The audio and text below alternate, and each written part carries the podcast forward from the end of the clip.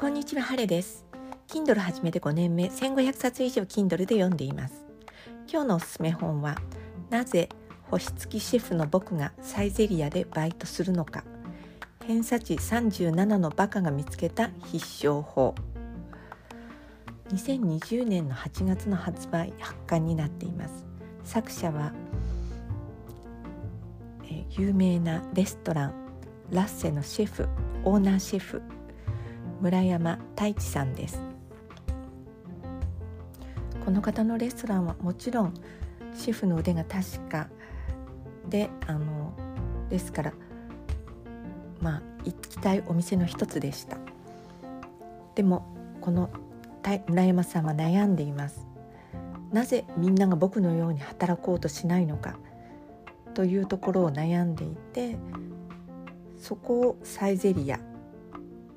で休日バイトすることでシステム化というかあの自分とは違う人に目標を共有するやり方っていうのを学ぶんですね。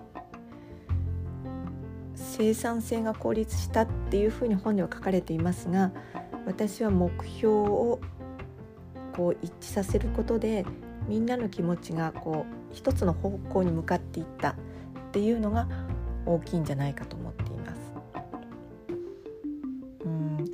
あのやっぱり職人かたぎの方ってこういう考え方がなかなかないと思うんです。やっぱりそこがレストランのオーナーになることで一つあの階段を上がるというかそういうそういう生き方になってくるのかなと感じました